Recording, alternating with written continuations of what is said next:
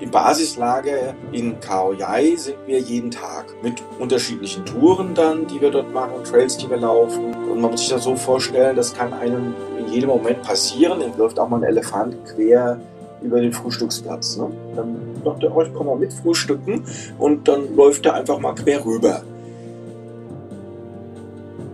Wir bauen dann abends die Elemente ein, da wo wir sind. Wir sind immer, immer am Wasser. Das heißt, wir machen Lagerfeuer äh, abends, da suchen wir uns das Holz zusammen. Wir nutzen, wenn vorhanden, kleine Saunahütten am Wasser. Äh, wir machen dort das Brot entsprechend. Äh, also wir leben dann in dem Moment wirklich draußen, autark, mit den entsprechenden Tierbegegnungen. Also Standard, wenn wir da oben sind, dann ist das Rentier. Wir haben auch Elchbegegnungen.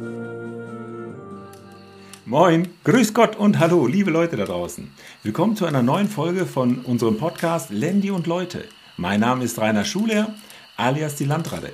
Heute haben wir uns in eine ganz besondere äh, Gesprächssituation begeben, denn unser Lagerfeuer ist mehrere tausend Kilometer lang.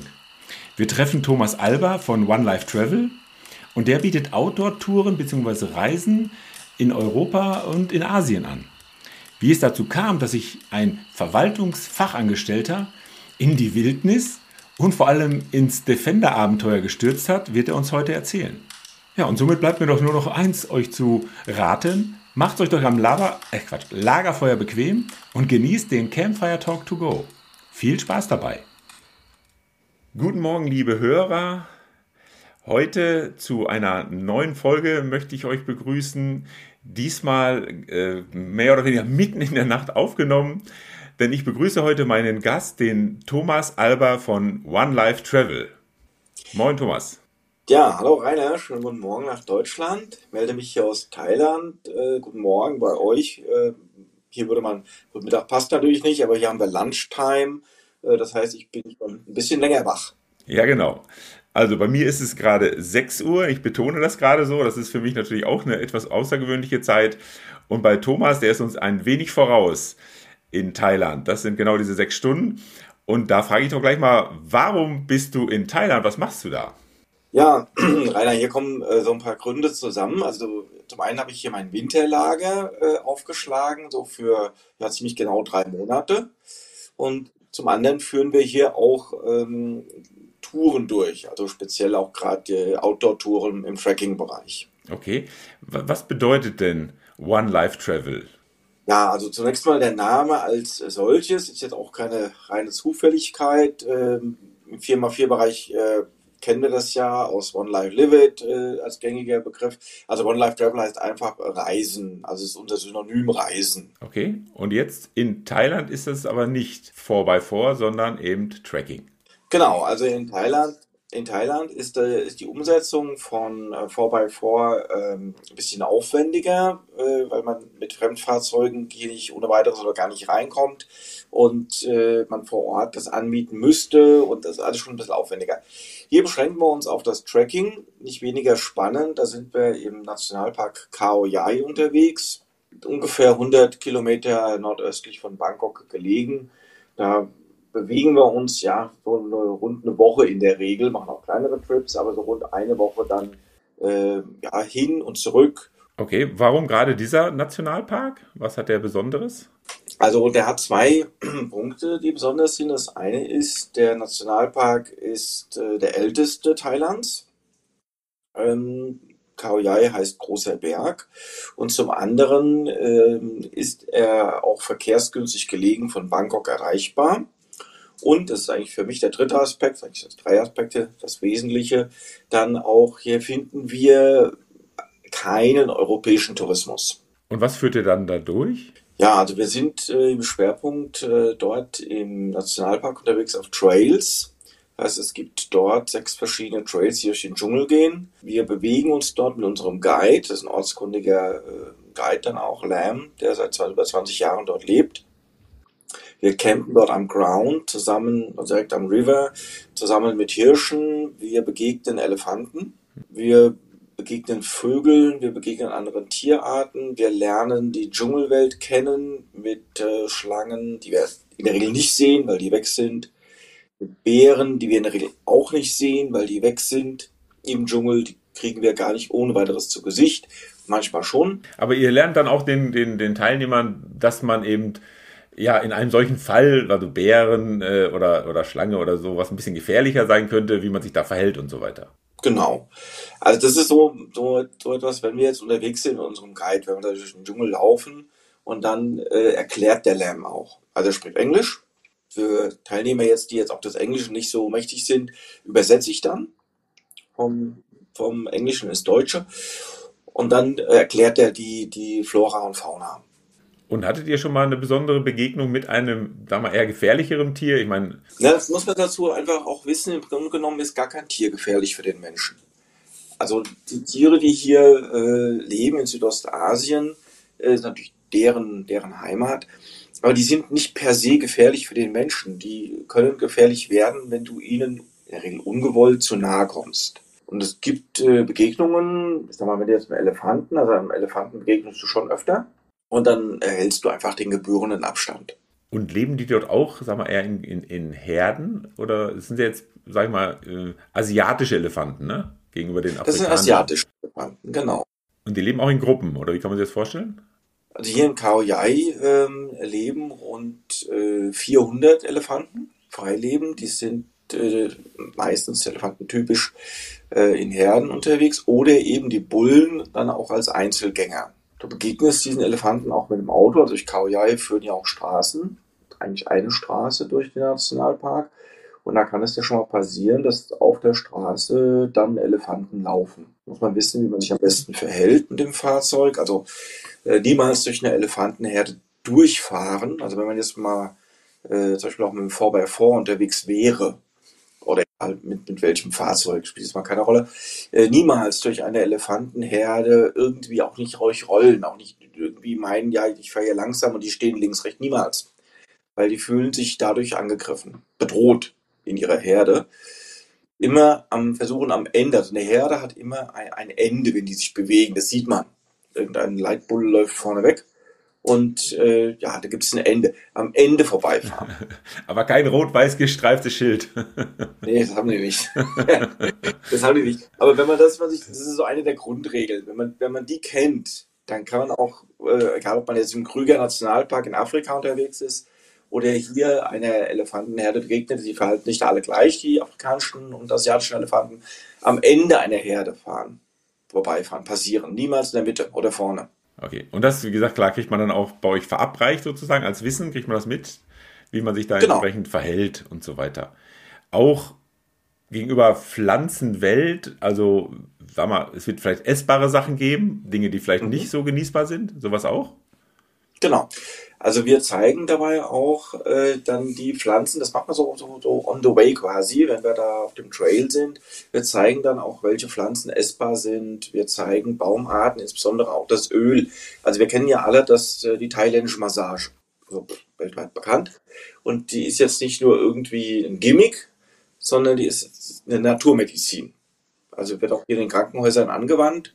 Ähm, gar nicht im Krankheitsfall, sondern man geht einfach ins Krankenhaus, sagt eine Teilmassage und das ist schon klasse, äh, wie das gemacht wird. Und dabei werden Öle verwendet und diese Öle werden aus den Bäumen gewonnen und das zeigen wir auch unterwegs. Ah, interessant. Und wie läuft dann diese Tour ab? Also man trifft sich, ist dann eine Art Basiscamp oder so? Genau, also wir treffen uns, äh, äh, beziehungsweise die Teilnehmer reisen in der Regel mit dem Flugzeug an, kommen in Bangkok an, da holen wir sie ab am Flughafen zu Manabum. So, dann fahren wir die Stunde hier raus, dann äh, schlagen wir hier unser Camp auf am Fuße von Khao Yai, also kommen da erstmal an und äh, dass man sich erstmal überhaupt regeneriert, äh, erstmal vor Ort da ist, Jetlag ein bisschen wegsteckt und dann geht es am nächsten Tag los rein in, in den Nationalpark. Und Camp aufschlagen heißt dann Zelten? Aufschlagen heißt erstmal äh, in der festen Unterkunft. Ah, okay. Also mhm. wir, haben, wir, haben, ja kleine Restaurants. Äh, das heißt, man kommt vom Flughafen an, erstmal in eine feste Unterkunft und äh, kann sich dann erstmal entspannen. Also so Hütten praktisch. Genau. Also kleine Restaurants, das ist schon komfortabel, man kann Dusche nehmen, kann sich entspannen, äh, muss sich auch nicht kümmern äh, um eine SIM-Card oder um, um Geldwechsel, das machen wir alles. Und dann geht's am nächsten Tag los. Mit dem Rucksack wahrscheinlich, mhm. oder? Dann geht es am nächsten Tag los mit dem Rucksack. Es gibt natürlich vor eine Packliste, was man braucht, was man nicht braucht. Man braucht in Thailand nur sehr wenig. Ja, vor allem Kleidung, oder wenig? Äh, genau. Also wir, wir, wir geben dann eine Packliste vorweg. Äh, man braucht wirklich wenig. Ja. ja. Also wir haben hier gerade minus 5 Grad nachts, weil es gerade sehr klar nachts ist. Wie warm ist es bei dir gerade? Ja, wir haben heute, ich habe heute wirklich Glück gehabt. Ich habe das seitdem ich hier bin, und das ist jetzt die zehnte Woche aus dem Kopf gearbeitet, müsste hinkommen, äh, den ersten Regentag. Das heißt, heute ist wirklich angenehm erfrischt. Wir haben jetzt hier so ähm, 30 Grad rum. Ja, okay. Angenehm. Luftfeuchtigkeit in Ordnung und äh, alles gut. Also brauchst keine langen Kleidung mitzunehmen, ähm, außer wenn du im Winter wegfliegst in Deutschland, na klar. Aber hier für den Abend vielleicht mal ein Pullover, das reicht. Festes Schuhwerk wahrscheinlich aber doch? Klar. Draußen sind wir am Laufen, festes Schuhwerk, eine lange leichte Hose zum Wandern geeignet fürs Tracking, entsprechende Oberbekleidung, möglichst leicht, äh, Merino, aber auch sonstige einfache Sachen, keine schweren Baumwollsachen, daran schwitzt man nur zu viel, wobei wir oben in Kaoyai auf 800 Meter Höhe sind. Das darf man nicht vergessen, da ist es wirklich angenehm dann. Aber bis dahin dauert es mehrere Tage, den Berg. Das ist ja ist ein relativ flacher Berg, oder? Es war hoch, aber oder einer der höheren Berge, aber das ist eher flach, wo es hoch ist. Man muss da nicht hochklettern. Also, ich sage jetzt mal so ein bisschen Jein. Okay. Weil äh, man muss sich das so vorstellen, ähm, das ist schon nicht so ganz flach. Das ist, ist halt alles bewachsen. Also man sieht das jetzt nicht so, ja. Das ist alles bewaldet. Ist ja tropisch, äh, Dschungel. Äh, wenn wir zu den Wasserfällen dann gehen, also die Trails führen an vielen Wasserfällen entlang oder auch hin. Und dann hast du auf den Trails, du läufst dann wirklich auf schmalen Pfaden durch den Dschungel und dann hast du schon ein, eine Kletterpartie immer wieder. Also du, du bewegst dich über Bäume, unter Bäumen durch, du kletterst auch mal zwei, drei Meter äh, hoch, so ein bisschen hangelt sich entlang, alles gesichert. Aber ähm, es sind jetzt so keine Spazierwege. Okay, also, auch klar. Er ist Dschungel. Ne? Darum macht man das ja eigentlich auch. Ja, also ist jetzt so kein, wie soll ich sagen, das sind jetzt äh, so keine Wege wie ähm, irgendwelche touristischen äh, Wege, zwei, drei Meter breit, äh, mit, mit für, für einen Kinderwagen geeignet und so, das nicht. Ne? nee, das ist mir klar. Gut. Wir, wir gehen da schon querfeldein, kann man sagen. Zwar auf dem Pfad, aber da geht es schon mal hoch runter, da wird auch mal über einen Fluss, aber wir haben auf dem einen Trail Number 6 haben wir so drei, vier Flussdurchquerungen. Aber muss man da schwimmen oder auch durchwarten noch? Nein, also wir gehen, also das ist in der Regel äh, natürlich ein bisschen abhängig von, wir haben jetzt Trockenzeit. In der Regenzeit, wenn wir im Juni hier wären, weil habe ich auch schon gemacht, äh, dann, dann hat dann hat man einfach mehr Wasser in den Flüssen und dann müssen wir tatsächlich teilweise über Baumstämme äh, laufen. Wir sichern dann ab. Wir gehen dann über Baumstämme, äh, wird ein Seil gespannt, wenn es nötig ist, wo man sich festhalten kann. Dann kommt man bequem rüber. Das ist in der Trockenzeit nicht notwendig. Dort nutzen wir die Steine. Ähm, Im Zweifel müsste man mal warten. Wir, wir machen, wir schnitzen Wanderstöcke, sodass du einen Halt hast. Also die werden geschlagen, die Wanderstöcke. Unterwegs gleich am Anfang und dann hast du einen Halt, kannst dich überall abstechen, auch im Wasser und gehst drüber. Okay, und dann gibt es äh, Übernachtung dann im Dschungel oder geht ihr zu weiteren Camps, heißt zu weiteren äh, Ansiedlungen oder wie kann man sich das vorstellen? Genau. Also wir sind dann, wenn wir da in äh, Kaoyai sind, dann sind wir im Camp ähm, direkt an einem River, dem Nakanoyok River, an einer, einer Hängebrücke und dort sind Zelte. Die sind aufgebaut, die beziehen wir dann und nutzen die drei, vier Tage als Standort. Ach so, okay, cool. Und von dort gehen dann tagtäglich die Touren los?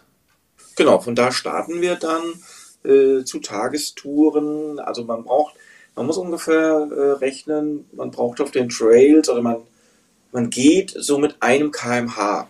Weil es eben kein richtiger Pfad, also kein Weg ist, sondern man muss sich da so ein bisschen auch durchs Laub und Geäst durchdrücken und so weiter und so fort. Ah, okay. Und du sagtest, äh, da gäbe es keine europäischen, deutschen Touristen oder relativ wenig, aber es ist in gewisser Weise schon erschlossen. Wie gesagt, die, ne, das kann man sich ja dann so vorstellen. Also ein Camp hat dann auch ein bisschen Wasser, äh, eine, eine Kochgelegenheit, also die, da werden auch dann die Leute auch versorgt wahrscheinlich, ne? Genau, also wir sind dann jetzt nicht so komplett autark in der Wildnis, dann müssten wir uns nochmal ganz anders präparieren, auch für die Leute sondern wir haben dann dort äh, in dem Camp auch die Möglichkeit, uns zu verpflegen. Wir haben dort eine entsprechende Kochstelle sowieso. Äh, wir haben dort auch sanitäre Anlagen. Das ist unser Basislager, wo wir dann abends äh, sehr oder nachmittags auch schon sehr relaxed wieder ankommen. Was, was immer wieder schön ist, äh, für, jeden, für jeden, der schwimmen kann, äh, wenn wir an den Wasserfällen entlang gehen, es gibt zwei Wasserfälle, in denen kannst du gut schwimmen oder unter denen dann im Wasser äh, total Spaß. Ne? Das heißt, du gehst durch den Dschungel, äh, bewegst dich hoch und runter, so zwei, drei Stunden, so, dann kommst du an den Wasserfall, da ist dann unsere Mittagspause. Klasse einfach. Das ist ein tolles Gefühl. Also da gehen in der Regel alle baden erstmal, sich abkühlen. Genau. Zack, abkühlen, baden, rein, relaxen, entspannen. Also mitten im Dschungel am Wasserfall, das ist einfach ein tolles Lebensgefühl. Gibt es da auch die Möglichkeit aller Tarzan vom Wasserfall sich runterzustürzen?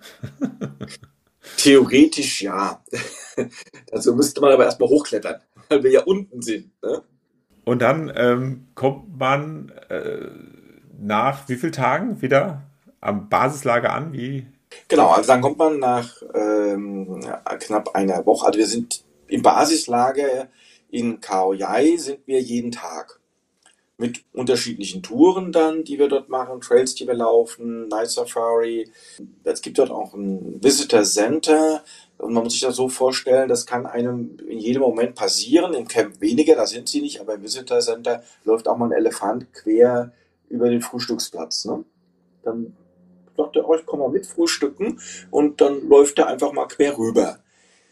Diese Dinge, die erleben wir dann dort und dann kommen wir nach äh, sechs Tagen zurück und wir fahren dann auf dem Nakonayok River mit dem Kanu zurück. Steigen dann ins Kanu ein, ähm, startet im, ja, am Rande des Dschungels, muss man sagen, weil durch die Wasserfälle können wir das nicht, im Dschungel starten, das funktioniert nicht, sondern wir starten das außerhalb, äh, hinter dem Staudamm, das sind dann keine Wasserfälle mehr, und dann starten wir auf dem Nakonayok River, das sind dann 30 Flusskilometer, die schaffen wir in einer Tagestour bis äh, in die Stadt rein, Nakonayok, steigen dort aus, kommen abends genau am Market an. Das ist die Futtermeile, wie wir sagen. Wir steigen direkt dort aus am Kai, gehen essen und alles ist gut. Ah, super. Das ist dann auch praktisch der Abschluss und da ist man dann nochmal im Hotel, oder? Wie kann man sich das vorstellen? Genau, das ist der Abschlussabend. Das ist dann nach einer Woche. Da kommen wir wieder zurück. Unser ähm, Marschgepäck haben wir im Kanu dabei.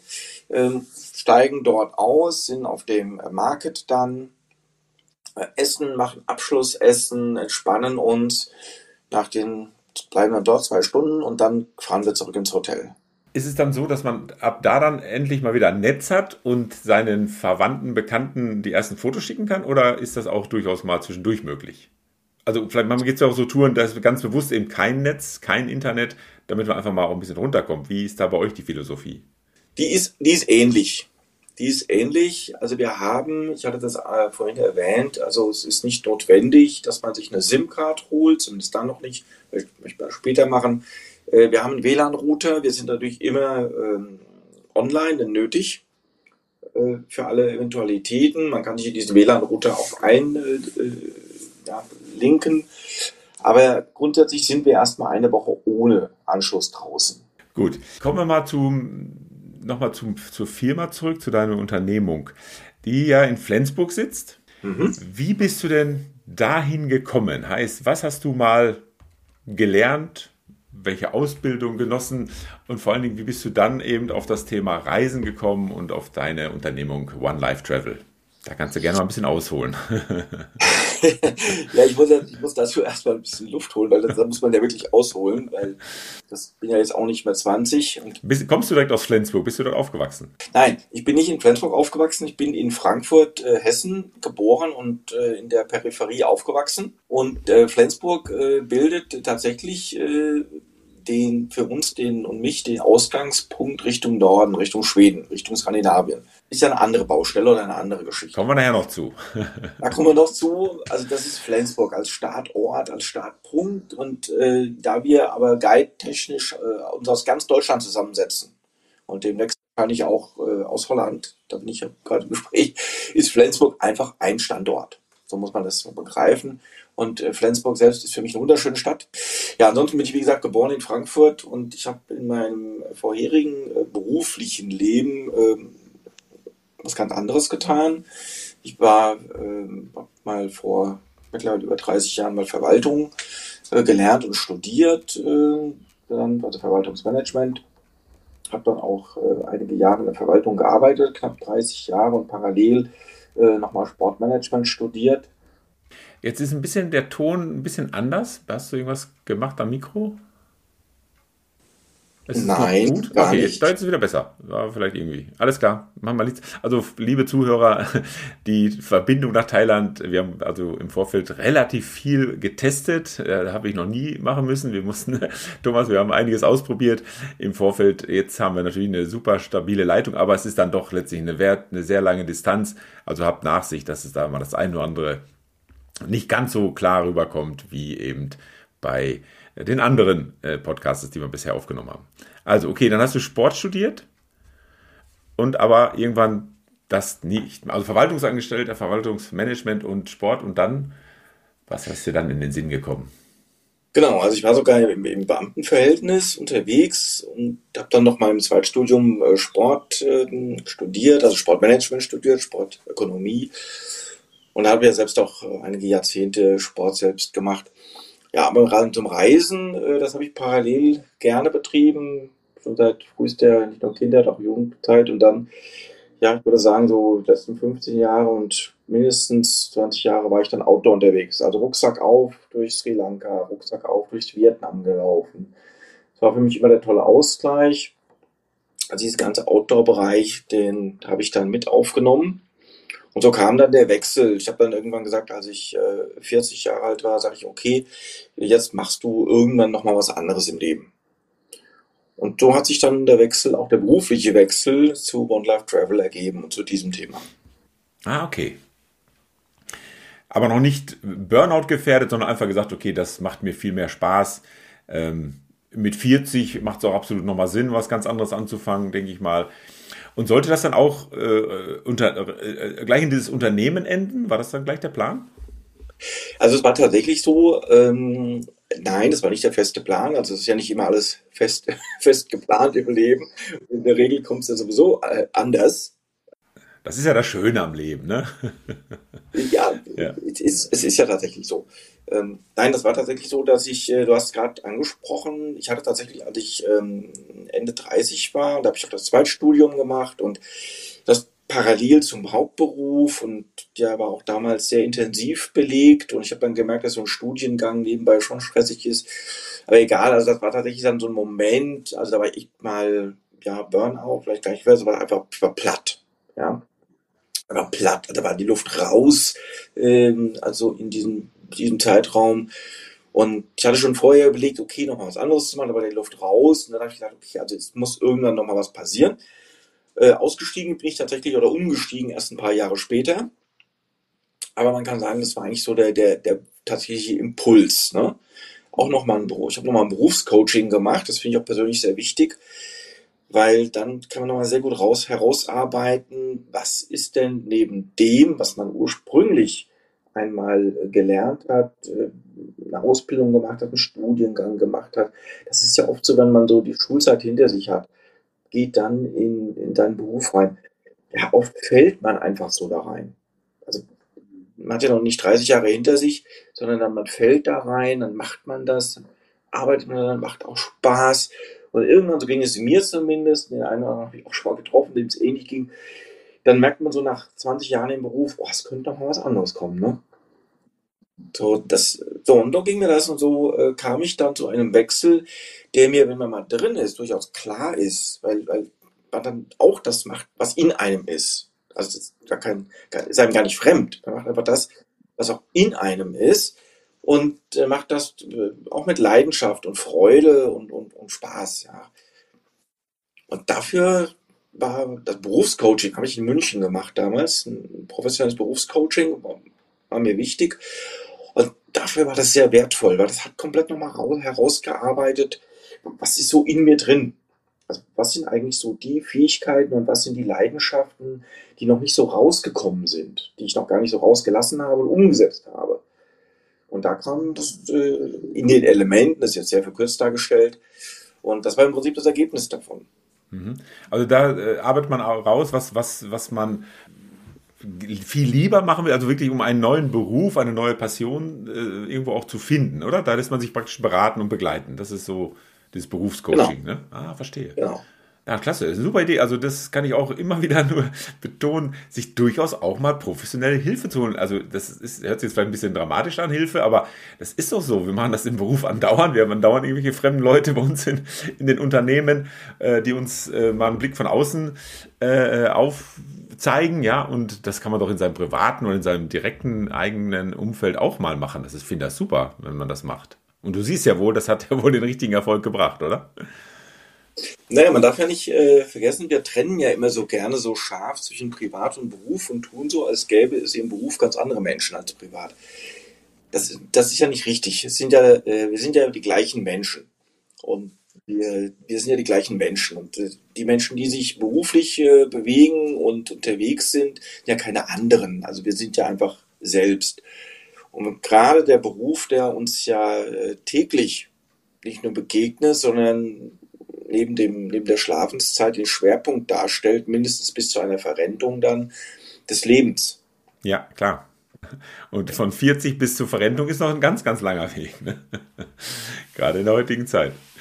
Okay, aber hast du dann ähm, nach einigen Jahren der, sag mal, Orientierung auch und auch äh, Festigung des Vorhabens, hast du dann schon ähm, One Life Travel gegründet? Ja, im Prinzip ja, wobei die Namensgebung kam erst später. Die kam tatsächlich erst vor, vor ein paar Jahren, äh, 2018, 19, als ich das Ganze dann verfestigt hatte. Und dann haben wir äh, gesagt, okay, so und jetzt ähm, gießen wir das Ganze auch in eine richtige Form. Und dann war äh, tatsächlich die Namensgebung, die, die, das, sowas dauert auch einen Augenblick, ist ein Prozess. Ne? Und äh, ist es dann so, du hast also dann mit Asien angefangen? Ist das richtig? Mit Asien bist du angefangen? Also mit Thailand? Parallel. Parallel. Weil jetzt vielleicht da nochmal auch kurz darauf zurückzukommen, wie wir uns kennengelernt haben, nämlich im Roverblatt hattest du dir äh, hattest du einen Einleger äh, reingebracht von One Life Travel nämlich ähm, und also ein Prospekt praktisch und dementsprechend auf dem Cover ist ein Defender zu sehen, ne? Und da habe ich mir gedacht, das ist doch mal auch eine, ein toller Ansatz, jemanden eben aus diesem Reisebereich, äh, Outdoor, äh, ähm, Events und so weiter mal zu sprechen. Hab dich dann eben kontaktiert und somit sind wir ja auch heute hier zusammengekommen. Das heißt also, wie bist du denn dazu gekommen, jetzt auch vorbei vor zu machen? Einmal, was war da so bei dir der Auslöser, dass du ein solches Fahrzeug haben wolltest? Was waren deine ersten Erlebnisse? Wie bist du zum Defender gekommen? Ja, auch eine, eine Geschichte bin eigentlich umgestiegen. Ich bin so ein bisschen umgestiegen, äh, bin leidenschaftlicher Motorradfahrer, also leidenschaftlich äh, für das ein bisschen Freiheitsgefühl, um das mal zu definieren. Äh, mache das Motorradfahren wahnsinnig gerne und war da auch die letzten Jahre oder auch davor eher eher slow, also eher Cruise, bin da kein schneller Fahrer. Und das gibt mir viel. Was hast du oder hattest du für eine Maschine? Damit man Bilder vor Augen hat. Ne? Das muss ja immer. okay, also äh, bin tatsächlich vor 30 Jahren mal eingestiegen mit einer GR, so Suzuki 450, war mein erstes Motorrad, wie ich 20 Jahre alt war.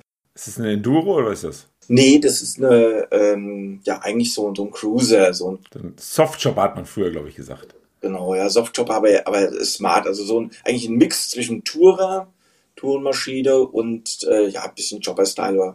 So ein Mix davon. Eher, eher Tourer. Ne?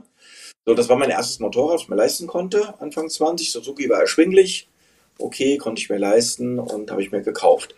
Viele Jahre gefahren und dann bin ich später umgestiegen und habe heute dann eine Victory Crossroads mit 1800 Kubik. Äh, das ist so eine Harley Davidson Pendant für die, die jetzt mit Victory nichts anfangen. Ja, habe ich auch noch nie gehört. Ja, ist eine Marke, die wird auch gar nicht mehr gebaut. Die wurde gebaut zwischen 2000 und, äh, 1997, Entschuldigung, und 2017 äh, wurde die Marke gebaut. Und die Firma, die dahinter steckt, ist Polaris. Polaris ist bekannt von Schneemobilen, Weltmarktführer bei Schneemobilen. Polaris baut auch Indien. Also ich habe auch eine Indien Scout gefahren ich jetzt gerade wieder verkauft. Äh, das sagt vielleicht dem einen oder anderen eher was, eine Idee. Also auch letztendlich Harley-Style. Ja, so wenn man jetzt ein Synonym, Synonym sucht, jetzt kam aber die Frage nach, nach äh, dem Landy, ne? Wollen wir jetzt nicht vergessen, würde ich. Auf keinen. Genau, und das hat mich im Prinzip zum Landy gebracht, auch die Leidenschaft äh, fürs Motorradfahren, weil für mich, das ist eine subjektive Betrachtung, ähm, der Landy das gleiche Gefühl darstellt. Ein Freiheitsgefühl, ich steige da ein, das ist ein tolles Auto. Und bin ein paar Jahre drum rumgelaufen und das hatte zu meinem damaligen Job noch nicht so dazu gepasst, weil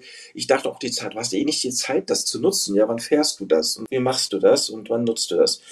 Und irgendwann habe ich mich dann doch äh, entschieden und habe mir einen TD4 Klavier gekauft, mit dem ich sehr glücklich bin. Ganz neu damals oder? Der war, ähm, der war kaum gebraucht. Ähm, das ist ein 12er Baujahr. Der war so zwei, drei, vier Jahre alt. Äh, kam eine, eine Limited Edition in Bolivien. Darum ging es mir aber nicht, sondern ich habe einfach das Fahrzeug gesehen, das auch klasse, ja. Und äh, die, den Bolivien aus äh, Elbe, also Elber, 12er Zulassung, Elber Baujahr, ähm, den bin ich über den Weg gelaufen. Das hatte damals gepasst. Und da habe ich mir den gekauft. In Silber Metallic, ne, ist der ja. Exakt, ja. Aber hattest wirklich noch nicht Offroad-Erfahrung? Also nicht irgendwo schon, vielleicht auch gerade in Thailand, äh, als Mietwagen gesagt, okay, komm, dann nehmen wir uns mal was 4x4-mäßiges? Also vorher in Thailand Nein, ähm, in Thailand äh, sind wir damit äh, nicht gefahren. Da waren wir tatsächlich immer noch in Vietnam und in Sri Lanka. Da waren wir dann tatsächlich äh, mit äh, den äh, zu Fuß unterwegs, per Rucksack durchs Land, andere Mittel genutzt. Die ersten Offroad-Erfahrungen kamen dann in Marokko. Das war dann so die, die ersten Erfahrungen dann halt mit äh, Marokko, so die, ich sag jetzt mal die Klassiker, ja, rüber äh, von Spanien, dann äh, über oder durch das Riffgebirge, die Pisten gefahren, dann äh, über die ja, ist natürlich jetzt falsch, Atlanten stimmt nicht, aber die drei Anti-Atlas äh, und äh, die Gebirge durchfahren auf den Pisten, runter die Steinwüste, äh, Richtung Westsahara, durch die Westsahara durch, dann Richtung Mauretanien, Richtung Algerien rüber. Das waren meine ersten Erfahrungen dann. Mit was für einem Auto war das dann? Das war dann schon, das war dann schon der Landy. Ah, okay, wow. Das war dann schon der Landy. Dadurch auch, ja, das übliche, jeder, der vorbei vorfährt, kennt das irgendwann mal, auch mal ein paar Steine zur Seite geräumt, eine Flussdurchfahrt. Manchmal ging es dann auch nicht schnell vorwärts, weil Hindernisse waren und und und. Da habe ich die Erfahrungen gesammelt und dann so kommt dann eins zum anderen. Ne? Und dann äh, auch mal eben auf die Idee gekommen, Skandinavien als Reiseziel auszuarbeiten. Gab es dazu eine besondere Beziehung oder hast du da auch erstmal, äh, sag mal, Urlaub gemacht, äh, Tests gemacht? Wie bist du denn auf wirklich, da bereist du ja mit äh, oder bietest du ja Reisen in allen skandinavischen Ländern an. Ähm, mhm. Wie ist dazu gekommen? Wie ist da deine Expertise zustande gekommen, dass du dich da so gut auskennst? Also ich bin ja jetzt kein klassischer Urlauber vom Typ her, kann mich schlecht an den Strand legen und so. Das, äh, eigentlich das fällt mir so ein bisschen nicht die Decke auf den Kopf, aber da bin ich nicht der Typ für. Das heißt, wenn ich freie Zeit habe, dann bin ich am Erkunden, unterwegs. Und so führte mich dann auch vor einigen Jahren eine Tour äh, im Dezember, von Mitte Dezember bis Mitte Januar nach Skandinavien. Genauer gesagt, äh, es war eine kombinierte, auch eine Trekking-Tour wiederum, äh, mit Rucksack auf, eine kombinierte äh, Zug-Bus-Tour mit allen möglichen Verkehrsmitteln. Und bin dann äh, Norwegen hoch bis zum Nordkap, habe Weihnachten alleine in einem Camp verbracht, war das Erlebnis. Ja, bei ewiger Dunkelheit dann ja auch, oder? Das dunkel dann. Also bis auf zwei, drei Stunden am Tag wird es hell, aber jetzt die Sonne kommt ja nicht über den Horizont. Und dann weiter zu oben ähm, zum, zum äh, Nordkap und dann wieder rein nach Schweden, Kiruna, ja, das waren es 9000 Kilometer in den vier Wochen. Das hat mich damals inspiriert. Ich habe gedacht, diese Landschaft ist so toll, die ist so faszinierend, es gibt so viel. Und das Ganze, das war eigentlich der Auslöser, der, der Impuls. Und dann war ich mehrfach oft in Schweden, Norwegen, diese Landschaft. Als Mitteleuropäer kennst du die Dichte. Ja, ja. Und oben im Norden eine unglaubliche Fernsicht, eine unglaubliche Weite, die Ruhe in sich dort am Polarkreis. Absolut genial. Und dann aber im Winter, also äh, du sagst es gerade, mit, mit, mit verschiedenen Verkehrsmitteln äh, bist du da unterwegs gewesen, aber letztendlich dann, dann auch mit dem Auto. Ja, und auch damit vorbei fordern. Auf Mietbasis, da war ich unterwegs, da bin ich erstmal gestartet dann mit äh, Zug und Bus und so und dann oben vor Ort auch vorbei vor gemietet und dann so die ersten Schneeerfahrungen gesammelt. Auch spannend, ne? Ja, das glaube ich. Vor allem da, da muss ja massiv Schnee liegen, oder? Also. Da liegt ordentlich Schnee, also da sind zwei Meter nichts, da sind zwei Meter gar nichts und Schnee und Schneeketten drauf und dann äh, so die ersten Erfahrungen gesammelt. Fand ich auch total spannend, ist auch kein allzu großes Thema. Das Thema ist dann eher, wenn du jetzt in Nordschweden bist im Winter, dann reden wir über minus 30, minus 35 nachts. Und da dann eben sich überlegt, hier könnte man Touren anbieten, oder? Aber dann im Sommer wahrscheinlich. Genau, das kam dann auch und du hast eben schon das Stichwort gegeben. Ähm, der Sommer ist einfach deswegen besser, äh, weil es einfacher ist. Sagen wir es mal ganz schlicht, ja. Im Winter hast du dich selbst und das Fahrzeug ganz, ganz anders zu präparieren. Also du brauchst Motorvorwärmung in der Nacht oder musst ihn durchlaufen lassen. Du selbst musst gucken, dass du nicht irgendwo erfrierst, sondern dass deine Unterkunft äh, passgenau ist im Fahrzeug, dass du die entsprechende Wärme hast. Ähm, das alles ist aufwendiger, deutlich aufwendiger. Deswegen der Sommer dann. Und da gibt es dann ja eben, ich sag's nochmal, äh, werden alle äh, Länder angeboten. Schweden, Finnland, Norwegen. Lappland ist dann äh, nochmal, äh, glaube ich, ein, eine Spezialität von euch, oder? Ja, also wir bieten im Moment die äh, Mittelschweden-Touren an mit dem Fahrzeug. Das heißt, wir starten bei Göteborg und fahren. Äh, also erstmal Anreise mit dem eigenen Fahrzeug da bis nach Göteborg. Mit dem eigenen Fahrzeug, ja. Anreise mit dem eigenen Fahrzeug, dann starten wir bei Göteborg und fahren die Tour dann äh, wahlweise rüber in den Höger Kusten oder dann Richtung, äh, direkt Richtung Norwegen, oben zum Stickenjock und dann über die norwegische Atlantikküste wieder runter. Und dann machen wir auch in Norwegen so einen Zickzack äh, auf der Fahrt nach Süden zwischen, zwischen Meer, also zwischen Atlantikküste, rein in die Berge, nochmal raus ans Meer, Stück Fähre, wieder rein in die Berge und dann wieder Ende Punkt Oslo. Ah, Oslo ist zu Ende. Also keine Rundtour, sondern wirklich. Das ist fast eine Rundtour weil zwischen Göteborg und äh, Oslo, das ist nicht weit. Wenn man sich jetzt, wenn man jetzt mal die Dimension von Europa nimmt, dann ist Oslo und Göteborg nah beieinander. Und das hat einfach damit zu tun, dass äh, die Teilnehmer individuell anreisen. Das heißt, der eine, der ist aus äh, Ostdeutschland, kommt oder hier aus dem Osten, äh, der startet, der kommt möglicherweise über Rostock mit der Fähre rüber der andere mehr aus dem äh, Westbereich, der sagt Oslo wunderbar, hier äh, komme ich am besten mit der Fähre zurück nach Kiel, da muss ich nicht nochmal nach Göteborg, deswegen ist dann Oslo Ende die Ecke. Ja, das macht mehr Sinn. Und wie läuft das dann da ab? Also wie gesagt, die Tour abfahren, aber was sind da so die die Challenges ist oder die Herausforderung halt, äh, was dort erlebt wird, was man auch eher an Erfahrungen dann einsammeln darf. Wie lange geht das? 15 Tage teilweise, ne?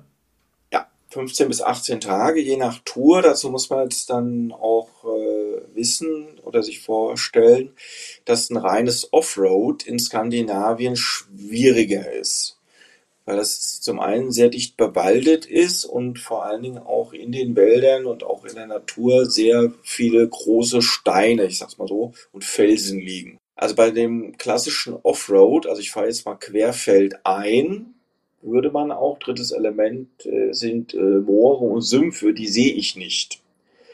So, und äh, das heißt das klassische Offroad. Ich fahre jetzt mal querfeld ein und winsche mich irgendwo durch und äh, hangel mich da durch kann ich machen. Dann würden wir in den zwei Wochen so, weiß ich nicht, 20 äh, Kilometer schaffen oder so, ne? Auch klar, ja, ja, stimmt, klar. Mehr, mehr, mehr geht da nicht, mehr geht da nicht. Also insofern ist das, kommt das nicht in Betracht, davon muss man sich ein bisschen nicht nur lösen, sondern das läuft anders ab. Wir benutzen Nebenstrecken. Und die sind in Schweden komplett geschottert. Wir haben dort äh, die entsprechenden Anforderungen an das Fahrzeug, die ja Vor-bei-Vor-Fahrzeuge problemlos erledigen. Also die Schotterstrecken, Schlaglöcher, Flussdurchfahrten, smarte Flussdurchfahrten. Wir kommen an die Wasser ran. Wir fahren hoch, auch über schmale Waldwege, die dann auch mal tief sind, die felsig sind. Äh, die du äh, bewältigen kannst. Was wir auch machen, wir fahren auch eine Skipiste runter. Ja, da fahren wir jetzt nicht die schwarze runter. Das ist, wäre, das geht auch, aber das mache ich jetzt nicht. Äh, belasse ich auch den jeweiligen Fahrzeugführern. Also ich, ich schicke auch niemanden irgendwo rein, wo er sich unsicher fühlt. Ja, sondern wir fahren dann so die, ich sage immer die Wedelpiste. Also die Nebenpiste runter, die lässt sich mit Fahrzeugen auch sehr entspannt runterfahren. Du hast super Aussicht, super View über diese wahnsinnige Wälder und das sind so unsere Strecken. Die führen uns zum Teil an die Küste oder auch dann ins Schneegebiet rein. Wir haben im Sommer noch Schnee, ne? oben am Stekenjokk, an der norwegischen Grenze. Und wo wird übernachtet? Am oder im Fahrzeug. Okay. Aha. Da ist jeder individuell ausgerüstet, äh, hat ein Dachzelt dabei, er schläft im Fahrzeug, manche haben einen kleinen Trailer hinten dran. Wir bauen dann abends die Elemente ein des Campfires, das heißt, wir machen da, wo wir sind, wir sind immer, immer am Wasser. Lagerfeuer äh, abends, da suchen wir uns das Holz zusammen. Wir nutzen, wenn vorhanden, kleine Saunahütten am Wasser. Manchmal liegt auch die Kommune schon äh, Holz da müssen wir gar nicht groß schlagen. Dann ist das einfacher, dann können wir uns an dem Holz bedienen. Äh, wir machen dort das Brot entsprechend, äh, also wir leben dann in dem Moment wirklich draußen, autark. Was heißt Brot machen? Nun, wir nehmen uns den Teig, ähm, den wir haben, den bereits, wir bereiten uns so einen Salzteig zu, äh, machen uns ein Lagerfeuer, bauen uns ein paar Steine drumherum und backen unser Brot am Feuer. Klasse, wow. So ein Fladenbrot, oder wie kann man sich das vorstellen? So, sowas? Ja, das ist ja kein Hexenwerk. Also dann nehmen wir so ein bisschen Salz und Zutaten und Mehl und, und alles, all diese kleinen Dinge, die man braucht dafür, machen uns ein paar Fladen. Äh, die würzen wir jeder nach Belieben. Wir gehen regelmäßig ein bisschen einkaufen, da haben wir uns vorher schon ein bisschen eingedeckt und äh, jeder nach Belieben, der eine ein bisschen Schinken rein, der andere ein bisschen Kräuter rein, äh, der andere salzt es einfach nur. Dann wird das Lagerfeuer richtig heiß gemacht. Rund um das Lagerfeuer haben wir dann unsere Steine drapiert und dann machst du dir einen flachen Fladen, legst den auf äh, den heißen Stein und äh, lässt den schön kross werden. Dann hast du dein Brot. Ja, das hört sich ja super an. Läuft dann mir glatt das Wasser im Mund zusammen. Äh, klasse. Und ansonsten, weitere Vorräte bringt dann auch jeder selber mit. Oder gibt es da auch Anlaufstellen? Genau, auch da sage ich immer, bitte in Deutschland nicht die Hütte vollpacken. Das macht keinen Sinn, das ist auch gar nicht nötig. Man reist an, wir gehen unterwegs einkaufen. Das ist in Schweden, das muss ich auch mal dazu sagen, äh, in Schweden ist das, äh, was die Kaufkraft angeht oder was auch die Preise angeht, deckungsgleich mit Deutschland. Manche bevorraten sich ja ohne Ende. Und dann da versuchen, Geld zu sparen. Das, davon rate ich immer dringend ab. Das macht keinen also Sinn. Das Einzige, was wohl teurer ist, ist dann der Alkohol, oder? Der Alkohol aber auch nur, wenn man ihn äh, vor Ort irgendwo im Restaurant kauft. Also eine Dose Bier im, im äh, System Bolaget, das sind die lizenzierten Alkoholläden, eine äh, Dose Bier kostet da äh, weniger als ein Euro. Also 80 Cent oder so. Eine Flasche Wein, guten Wein kaufen wir ein für 7, 8, 9 Euro. Ja, und dann sitzt man sich, wie gesagt, essend trinkend ans Lagerfeuer und lässt den Tag jeweils dann ausklingen. Genau, was wir dann noch mit einbauen, also wir sind ja ausgebildete Outdoor Guide.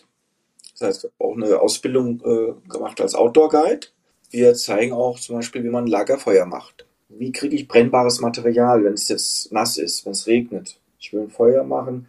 Wie sammle ich am besten stehendes Totholz? Wo kriege ich das am besten her? Was sind meine Zunder? Jetzt ich bin jetzt mal, ich gehe jetzt mal weg von, von dem klassischen Camper, der total ausgerüstet ist, der im Baumarkt war, sich alle möglichen Zündwälzer gekauft hat. Das hat jetzt mal alles nicht dabei, sondern der ist wirklich draußen unterwegs, egal wo in der Welt und äh, will sich jetzt, entweder will er, vielleicht braucht er auch mal ein Lagerfeuer, weil es kalt ist ne? oder durchnässt ist und wir zeigen, wie das geht. Wie kriege ich, wo kriege ich Zunder her? Wo kriege ich brennbares Material her? Wie baue ich mein Lagerfeuer auf, damit es auch brennt, damit ich es auch ankriege? Das lassen wir mit einfließen dann in die Tour. Und Offroad-mäßig gibt es ja auch, sagen wir mal, klar, es gibt schon da Wege, aber es gibt doch vielleicht mal einen umgefallenen Baum oder sowas, oder? Kann auch passieren, ja.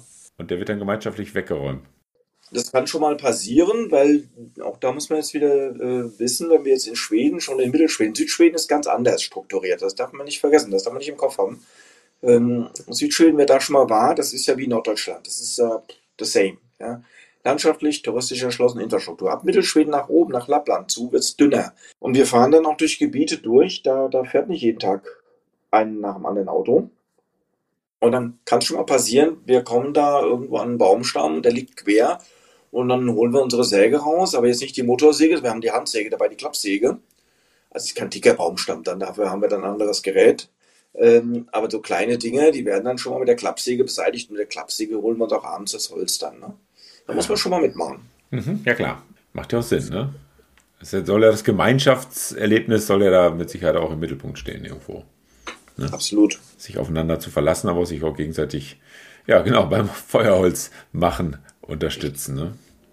Ja, wir machen ähm, vielleicht dazu noch äh, ein bisschen Bilder in den Kopf zu setzen, wo man da fährt. Man fährt ja durch Lappland, man fährt durch durch viele Wälder, kommt immer an Seen vorbei, am Wasser vorbei.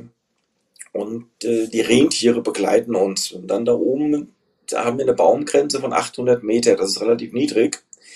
Das heißt, wir sind dann auch relativ schnell äh, auf der Höhe. Manches mit dem Fahrzeug. Wir befahren auch die höchste Landstraße Schwedens. Und dann sind wir oberhalb der Baumgrenze. Das ist schon Tundra-ähnlich dann. Und dann kriegst du ein ganz anderes Landschaftsbild.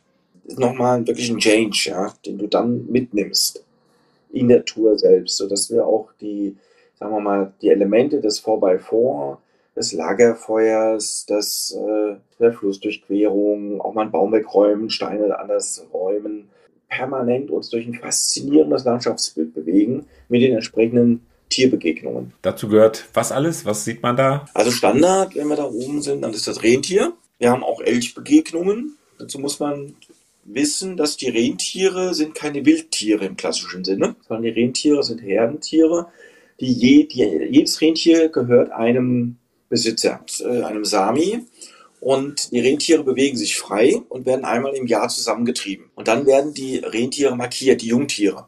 Die Jungtiere sind in dem Moment noch bei ihren Müttern und anhand der Mütter erkennt man, zu wem die Herde gehört, die werden dann durchsortiert und die Jungtiere erhalten eine Markierung am Ohr. So ein Einschnitt mit dem Messer tut denen nicht weh, das sind keine Nerven. Und äh, dann haben die Rentiere, jedes Rentier, beziehungsweise jede Herde genauer gesagt, hat ihre eigene Markierung am Ohr. Und diese Rentiere sind deswegen auch Menschen zutraulich. Die gehen auch nicht von der Straße. Wenn du jetzt mit deinem Landy da fährst, auf der Schotterstrecke und ballerst schön um die Ecke, kann das gut passieren, da steht ein Rentier auf der Straße. Auch eine ganze Herde. Und die geht auch nicht wegen dir weg. Die hat sich wenig, ob du da mit deinem Landy ankommst. Der bleibt einfach mal stehen. Und dann musst du schon auf den Zufahren, dass er sich wegbewegt. So, also mit denen sind wir ständig unterwegs, auch wenn wir dort ein bisschen wandern. Wir gehen also auch wandern dort. Wir steigen auch mal aus aus dem Fahrzeug. Das ist mir auch ganz wichtig, dass wir nicht zwei Wochen nur im Fahrzeug sitzen, sondern raus, bewegen, Tracking, Wandern. Wir machen auch Kanutouren dabei, dass du mal rauskommst. Elche sind auch ein Thema. Ähm, wir begegnen auch Elchen. Elche sind Wildtiere wiederum. Und äh, die sehen wir seltener. Da muss man schon mal ein bisschen gucken. Wir gehen auch in den Elchpark dann nochmal. Aber die Elche sehen wir und die kannst du auch gut nehmen. Dann bei den Elchen ist es aber so, äh, da musst du schon ein bisschen gucken, weil wenn du so einen Elch auf der Haube hast, das willst du eigentlich nicht. Ne? Nee. so 600 Kilo, der, beim, beim weiblichen ein bisschen weniger, aber immer noch 500. Äh, das macht schon Wumms. Ne? Und da muss man sich ja auch besonders verhalten, oder? Also die, gerade wenn sie Kälber haben, sind die nicht, nicht ganz äh, so zutraulich, oder?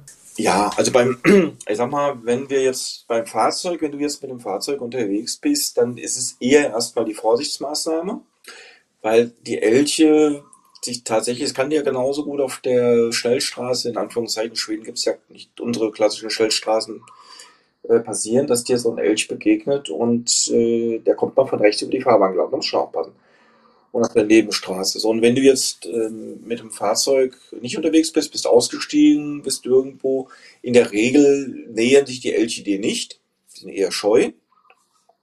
Aber du hast es angesprochen, es kann durchaus mal sein, dass die Kälber haben, dass die Jungtiere haben, äh, dann schützen sie die auch. Die werden nicht gefährlich, aber die schützen die und dann sollte man schon mal ein paar Meter Abstand halten, wenn sie denn tatsächlich sich nicht wegbewegen ich denke mal so, Bären und Wölfe wird es dort geben, hat man aber wahrscheinlich keine Berührung, keine Begegnung mit, oder? Erstmal nicht, also Wölfe völlig unproblematisch. Du kannst einen Wolf sehen, es kommt vor. Also Füchse siehst du gut. Es gibt auch äh, die in Schweden eher den Polarfuchs gegenüber dem Rotfuchs, den wir kennen in Deutschland. Äh, du hast den Polarfuchs, der ist kleiner, den siehst du schon öfter mal. Du siehst es kann ja auch eine, du kannst eine Begegnung mit einem Bären haben. Die meisten Bären gibt es rund um Strömsund in Mittelschweden, werden auch jedes Jahr gejagt. Das ist eine große Bärenjagd. Es kann dir passieren, dass du eine Begegnung hast mit einem Bären, die ist selten, aber es kann dir passieren, ah, Abstand halten, ne? Schwarzbären. Aber die kannst du, kann dir durchaus passieren. Ansonsten Wolfsbegegnungen kann es auch geben, völlig unproblematisch. Äh, der Wolf äh, bewegt sich da durch die Gegend auf der Suche nach seiner Nahrung. Der Mensch interessiert ihn gar nicht. Ja. Das, äh, genau. Das hatten wir auch hier schon mal in einem Podcast von einem, mit einem Jäger besprochen. Also in der Regel sind die schon längst verschwunden, wenn man da äh, zu Fuß ankommt, äh, ein bisschen Krach macht, ein bisschen Geknacke, dann sind die schon längst weg. Äh, da warten die nicht äh, auf Beute. Ne? Ähm, dann ist mir noch eine Sache aufgefallen, äh, auf einigen eurer Fotos auf der Homepage äh, hast du ein Mountainbike immer mit hinten auf dem Defender.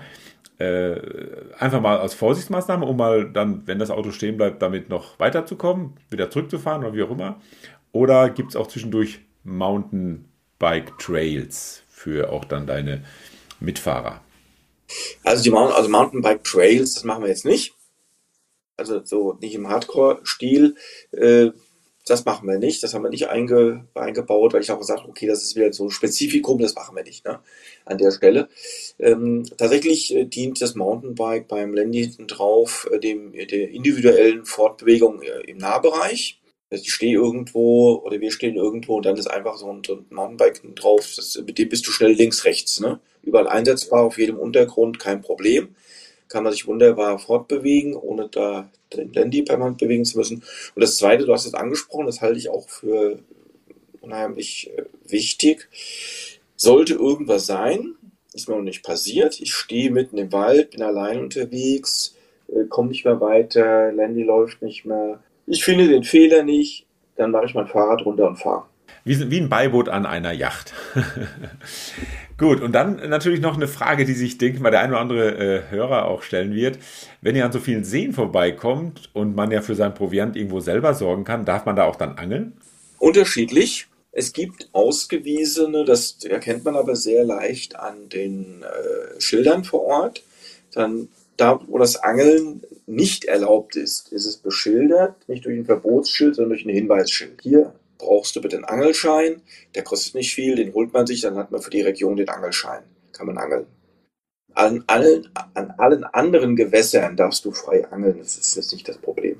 Und machen das schon mal Leute bei euch? Gibt es abends schon mal Fisch? Frisch? Ja, ja, ja, ja, ja. Das kommt, also das ähm, wir haben auch überlegt, ob wir das mal einbauen. Tatsächlich so einen Angeltag machen wir vielleicht auch noch mal. Aber wir haben ja, es gibt ja passionierte Angler und es gibt andere, sagen wir mal so. Ne? So. Und der passionierte Angler, der hat dann sowieso sein Zeug dabei. Die angeln dann einfach auch mal ein Stündchen oder ein halbes oder zwei oder so, wie sie, wie sie wollen einfach. Ne? Und die anderen, äh, die können das mitmachen oder es lassen. Vielleicht ein wichtiger Hinweis ist, äh, was die Wasserversorgung angeht äh, kann sich da oben bedenkenlos in jedem Fluss, ich sage jetzt mal in jedem, aber kann man sagen, jedem Wildfluss äh, und die, auch in den Seen mit Wasser versorgen, mit Frischwasser. Da muss auch nichts abkochen oder sonst was. Deswegen ist das ein sehr angenehmes Reisegebiet, weil einfach die Wasseraufnahme als Grundversorgungsmittel entspannt einfach ist Outdoor. Ja, hört sich sehr äh, spannend an und dann auch wirklich 15 Tage ist ja wirklich auch außergewöhnlich, außergewöhnlich lang, aber ich glaube bei diesen großen Distanzen auch absolut notwendig.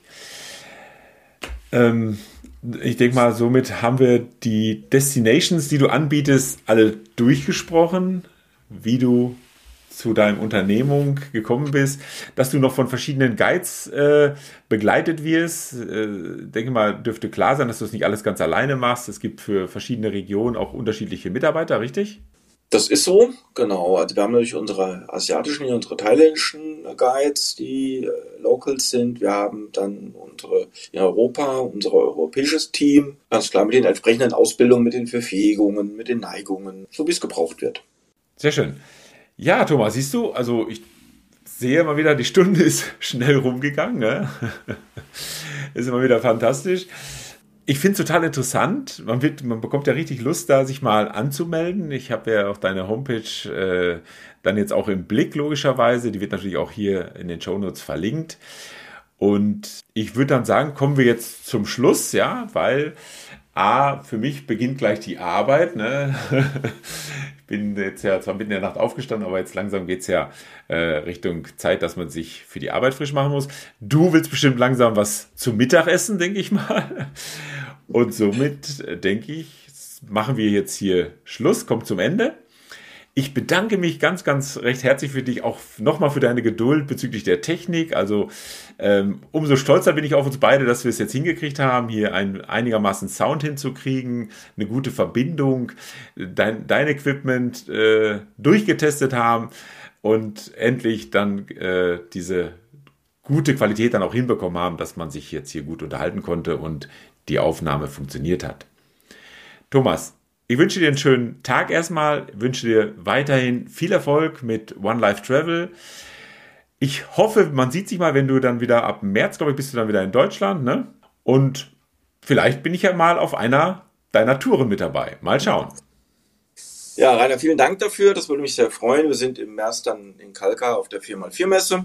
Und äh, auf verschiedenen Messen in Deutschland trifft man uns auch an. Also entspannte Gespräche, die führen wir immer gerne. Sehr schön. Vielen Dank. Ich wünsche dir nochmals einen schönen Tag und bis Vielen Dank dann. für dich auch. Ciao, ciao. Ciao. So, liebe Leute, das war's dann mal wieder für heute und ich hoffe, die Einblicke in diese Outdoor-Touren in Thailand bzw. Offroad-Touren in Skandinavien haben euch gefallen, vielleicht ja sogar ähm, Appetit gemacht, äh, mal bei einer der Touren von One Life Travel mit dabei zu sein. Die Links zu dieser entsprechenden Folge findet ihr wie immer in den Show Notes. Und bitte besucht doch auch mal meine Homepage www.landyundleute.com. Dort gibt es natürlich dann auch meine E-Mail-Adresse hallo at landyundleute.com und dort könnt ihr euch natürlich auch melden, wenn ihr mal Bock habt, hier im Podcast mit dabei zu sein. Tja, und somit bleibt mir nur noch eins euch zu wünschen. Allzeit gute Fahrt, immer eine Handbreit Luft unterm Differential und die Gewissheit, dass es hinterm Horizont immer weitergeht. Vielen Dank, dass ihr wieder mit dabei wart. Bis zum nächsten Mal. Eure Landratte. Ciao, bis dann.